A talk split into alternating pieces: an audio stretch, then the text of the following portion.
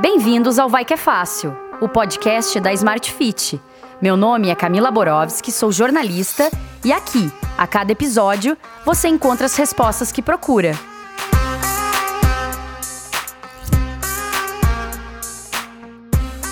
No episódio de hoje, como acelerar o metabolismo com exercícios físicos. Quantas vezes nós já ouvimos falar de alguém que está dedicadíssimo aos treinos e não consegue alcançar os objetivos? E é bem nessas horas que chegam os palpiteiros de plantão, né? Ah, é o metabolismo que tá lento e todo aquele blá blá blá. Eu estou aqui hoje com o Tiago Moreira, especialista em fisiologia do exercício e gerente do departamento técnico da Smart Fit Brasil, com a médica endocrinologista Maria Fernanda Barca, além da Tiene Moutini, nossa repórter para discutir se os palpiteiros têm um pouquinho de razão e como conseguimos dar um up no metabolismo através dos exercícios físicos. Doutora Maria Fernanda, vamos começar com você.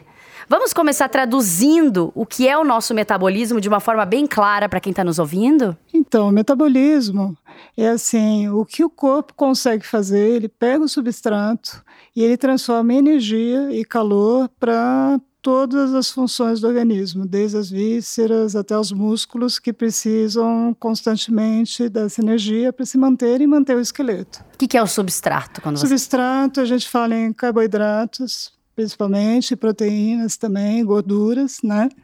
E a gente também tem uh, a gente tem um depósito, uma reserva no organismo que o organismo lança a mão quando acaba o alimento fácil, vamos dizer assim. Uhum.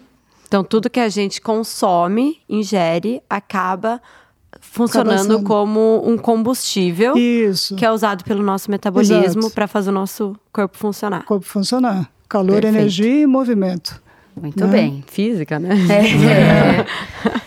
Então, gente, é possível acelerar o metabolismo por meio de atividades físicas? Com certeza. Como a doutora bem mencionou, o nosso corpo funciona como se fosse uma máquina, né? Como se fosse um carro, fazendo uma analogia. E essa máquina, esse carro precisam de combustível. E conforme tenha uma alta demanda energética, que pode dizer aí o exercício físico tem uma alta demanda energética quebrando o equilíbrio natural, você fazendo exercício você vai consumindo mais combustível. E ao mesmo tempo o corpo vai se adaptando para que você aumente essa demanda energética para gastar ainda mais combustível. Todas as atividades físicas aceleram o metabolismo, gente? Pode-se dizer que sim. Todas. Uh, vale salientar que, uh, assim, a parte muscular é extremamente importante. Quanto mais músculo, mais acelerado o metabolismo é. Então, a gente, por exemplo, pode pensar que o homem tem 25% mais de massa muscular em geral do que a mulher. Mas também tem o homem sedentário, então se a mulher trabalhar direitinho, fizer atividade física e principalmente anaeróbico, né, direitinho, ela vai acabar tendo mais músculo uhum. e queimar, ter o metabolismo mais acelerado que o próprio homem. Uhum. Então é tudo relativo. E, Tiago, falando em, em músculo, quais atividades a gente tem que a gente consegue aumentar esse volume de massa magra Vamos um pouquinho além da musculação. O que, que a gente pode fazer? Existem outras aulas, outras formas que como podemos aumentar a nossa massa magra? Sim. Quando a gente fala em aumento de músculo, a gente assimila primeiramente a musculação. Uhum. Porém, a musculação, ela também pode ser vista como um treinamento resistido. Uhum. E esse treinamento resistido também pode englobar atividades como crossfit, é, o treinamento funcional, que utiliza resistência externa, o próprio treino com o próprio peso corporal, chamado de calistenia. Todas essas atividades são capazes de fazer com que os músculos cresçam. Legal. Só para sair um pouquinho do. Porque muitas pessoas ainda não se sentem à vontade na musculação. É um impeditivo. Saber que tem outras formas delas trabalharem isso é muito bom. E, e ter um metabolismo mais acelerado é bom por qual motivo? Porque eu vou trabalhar para melhorar o meu volume de massa magra e, consequentemente, melhorar o meu metabolismo, doutora? Então, massa magra, ela, assim, você na realidade, você está evitando depósitos de gordura, né? Você está fazendo uhum. músculo e está deixando de fazer gordura, de, de acumular gordura no corpo. A gente tem que pensar que gordura, ela está relacionada a várias patologias, inclusive resistência à insulina, uhum. que, vamos dizer assim, abaixa o metabolismo e pré-diabetes e diabetes. E todas as complicações que a gente sabe, inclusive a obesidade. Então, quanto uhum. mais massa muscular, quanto mais massa magra tiver, Uh, consequentemente, mais queima calórica, mais energia e menos depósitos de gordura. Uhum. Tem alguns sinais que o organismo dá de que o nosso metabolismo está lento? Uh, sim, a gente tem, por exemplo, uh, a gente tem os testes né, laboratoriais, isso é importante. E assim, a própria pessoa tem uma certa para transformar em linguagem leiga, moleza, uma falta de pique, falta de disposição. Malezeira. Malezeira, exato, sem dúvida, né? E aí, em geral, eles vêm no a nossa procura exatamente falando, doutora, tô com metabolismo lento, me mato de fazer as coisas, não consigo emagrecer. Mas enfim. então a própria pessoa pode se diagnosticar Sim, com metabolismo ela pode, lento? É, ela pode se diagnosticar, sem dúvida. Muitas vezes, às vezes não é, né? A gente tem que pensar em tireoide, que baixa Sim. o metabolismo, por exemplo, hipotireoidismo, ou diabetes, ou resistência à insulina, como eu vinha falando, pré-diabetes. Tudo isso dá uma diminuída no metabolismo, porque fica difícil quemar caloria. Então uhum. tem que ter uma atenção às mensagens do corpo. Exato. E saber o que está acontecendo para também não generalizar, ah, é meta... porque pode Exato. ser um problema de tireoide, outro... Outras, outras alterações endócrinas que que fazem o metabolismo baixar. Os treinos de HIIT, de alta intensidade.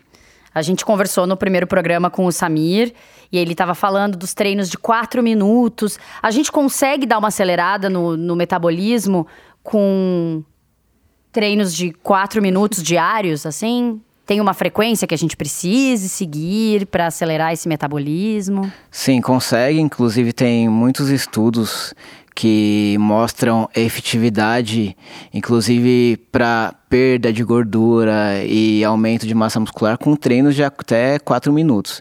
Isso é uma tendência. Se existe uma frequência ideal semanal, isso ainda a ciência não, não diz. O que a gente recomenda é que pelo menos de duas a três vezes por semana de, dessas atividades intensas, elas são importantes para aumentar o metabolismo e acelerar. E Thiago, quem faz apenas atividade aeróbica, então só faz a bike, ou só faz a, a corrida, ou dança, e não tem um foco tão específico na, na musculação em treinos de, de fortalecimento, ela pode perder um pouquinho desses benefícios, ela pode potencializar se acrescentar um trabalho funcional de musculação, ela pode melhorar a resposta dela, o organismo? Sem, sem dúvida, porque uma das respostas de que o seu metabolismo pode estar pode ser uma consequência do metabolismo ser lento, é a perda de, de massa magra, a perda de massa ah. muscular, né? Inclusive durante o processo de envelhecimento, é, é um meio natural. A partir dos 30 anos, mais ou menos, a pessoa começa a perder taxas de, de massa muscular. Então, você realizar musculação ou treinamento resistido como exercícios funcionais ou crossfit, elas são importantes para aumentar a massa muscular. Por que que a gente perde depois dos 30 anos, gente? Que tristeza. Acabei de entrar no 30, já tô preocupada já. Já tá ladeira abaixo. Já tô agora. Ajuda, ajuda a gente agora. Não, na realidade é isso. Varia de pessoa para pessoa. É lógico, né? Então, por exemplo, se a pessoa mantém uma atividade regular, ela não vai ter essa perda. A uhum. gente pensa mais em menopausa mesmo, né? Aquele período perimenopausa que os hormônios já estão uh, bagunçados, está uhum. tendo queda, queda de estrógeno, enfim, testosterona baixando também na mulher, né? Então, assim, isso sim faz com que caia o metabolismo e é uma queixa grande no consultório, então a gente tem que realmente trabalhar, fazer com que a mulher, em geral, a tendência é ela ficar mais sedentária, porque como ela fica sem pique, ela acaba fazendo menos atividade, atividade vai perdendo a massa muscular. Então, na realidade, é uma questão de quantidade de exercício que ela faz e qualidade. E quanto mais exercício, mais vontade de fazer exercício? Então, depende da pessoa, nem sempre, porque as pessoas às vezes não gostam, né? Uhum. Vão meio que na marra. Para isso, gente, vale ouvir o nosso primeiro programa, o Como Sair do Sofá, que a gente deu uma boa dose de motivação lá para o pessoal se animar e, e fazer exercício físico, não é, Ti? Não, tá ótimo, tá. Eu mesma sou essa pessoa que preciso me motivar, então escutar o podcast também me ajuda, porque não é para todo mundo que é tão natural, é uma necessidade, é saúde. A gente até gosta do resultado, uhum. mas às vezes levantar do sofá é difícil, então é muito bom. Eu queria aproveitar fazer uma pergunta que tem surgido em muitas conversas, que é o treino em jejum. Muita gente está treinando em jejum, seja para alcançar objetivos ou porque ouviu falar. Isso pode influenciar, primeiro, doutora, na questão do metabolismo e depois eu vou para o Tiago, porque eu quero saber se isso pode influenciar no rendimento e, consequentemente, na formação de massa magra. Então, é, é bom treinar em jejum? É ruim? Como que é essa indicação? Olha, normalmente é muito variável, né? Uhum. O treino em jejum. Na realidade, a gente fala para pelo menos comer um carboidrato de baixo índice glicêmico, tipo uh, pão integral, em geral com uhum. fibras. Uhum. Uma né? bananinha. Uma bana é, isso é, sem dúvida. E então uh, é importante isso também para a flora bacteriana. Uhum. O jejum não deve ser feito de manhã nunca. Diferente do jejum intermitente que todo mundo quer usar todo mundo fazer, fala todo nisso. mundo fala. E, ok o jejum, mas primeiro faça o seu café da manhã ou coma alguma coisa de manhã ah, para depois entendi. entrar em jejum.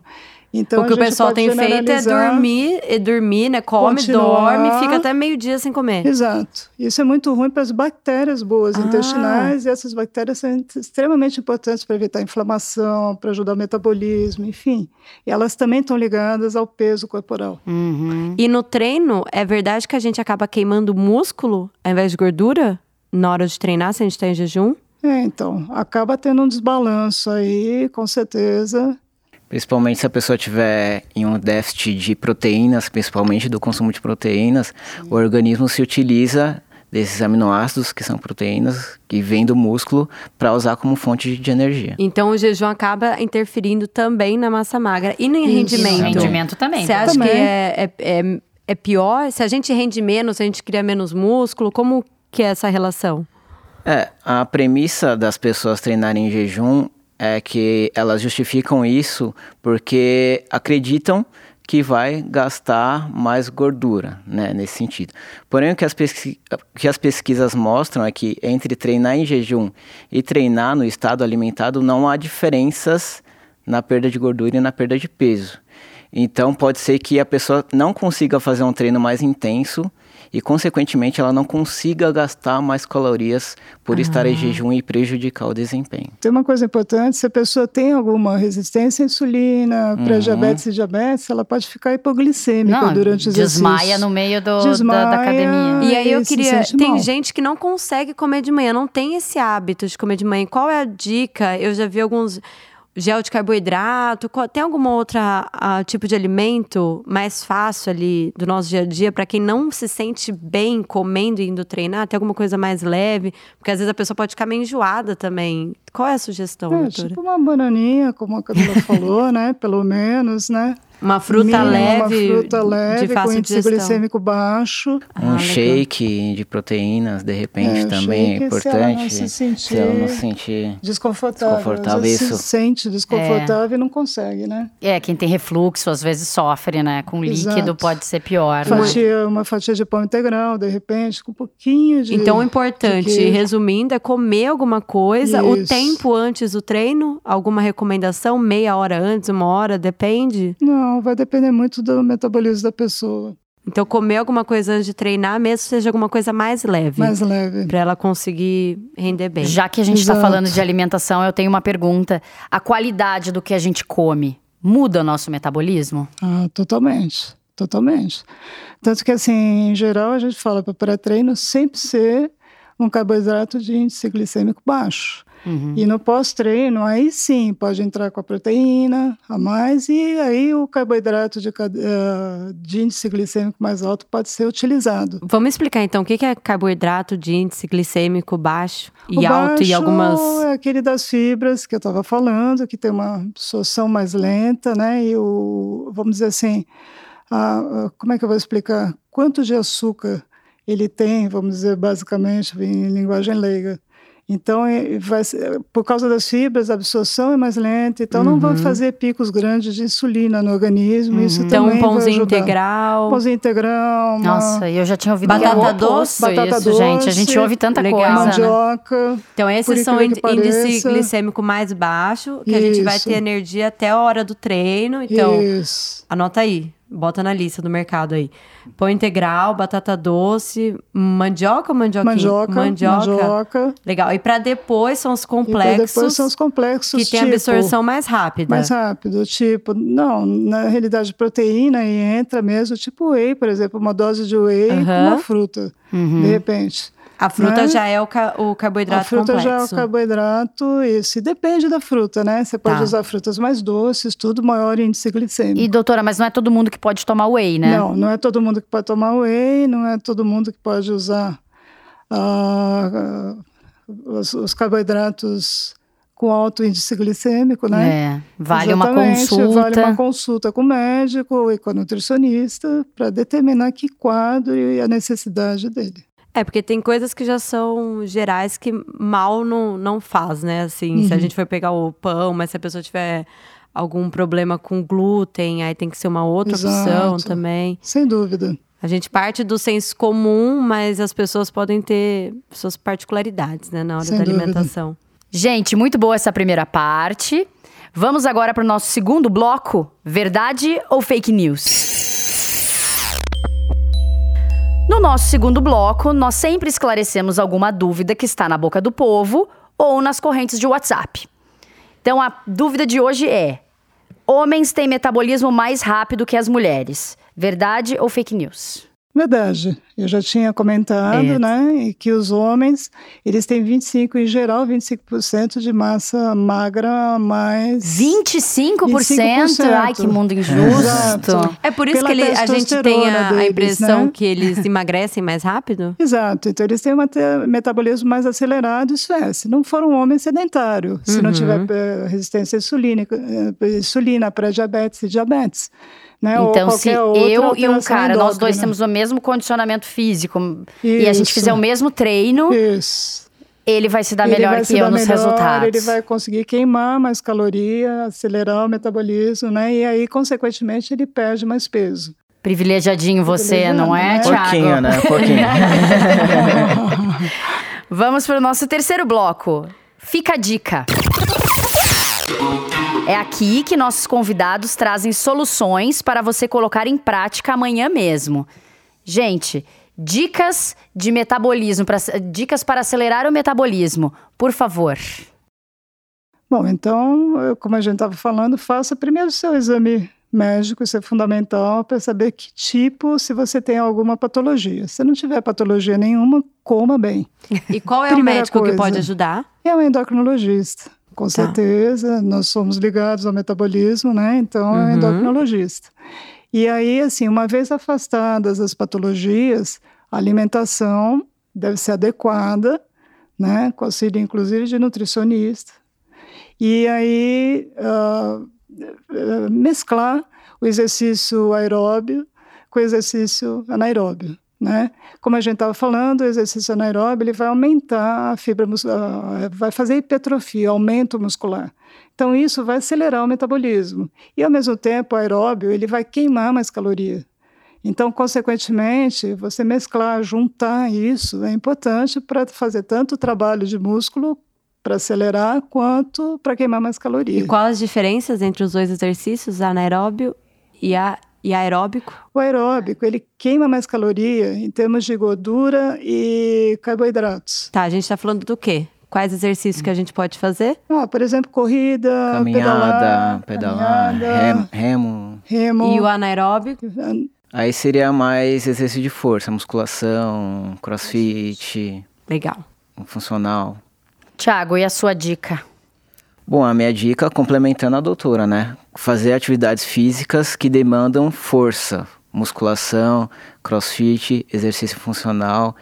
Aqui, o indivíduo escolher a que o indivíduo gostar. atividades que tenham uma aderência. Então ela precisa de uma atividade que ela consiga ter uma constância e que vire hábito para ela.